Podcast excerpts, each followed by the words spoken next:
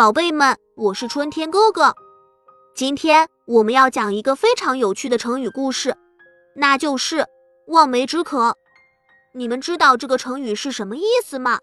它是指用想象的、虚幻的东西来安慰自己，使自己感到快乐或满足。那么这个成语是怎么来的呢？让我们来听听这个故事吧。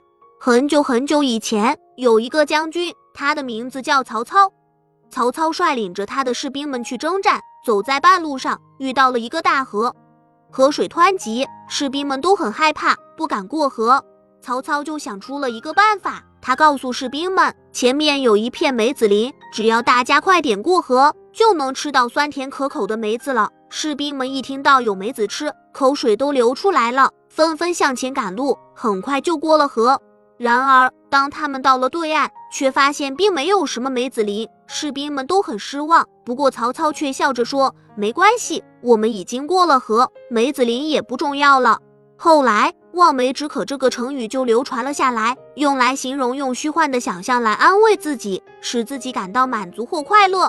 孩子们，当我们遇到困难或挫折时，不要轻易放弃，我们可以发挥自己的想象力，找到解决问题的方法。即使有时候只是用幻想的、虚幻的东西来安慰自己，也能给我们带来力量和勇气。希望你们在未来的日子里，能够用望梅止渴的精神去面对困难和挫折。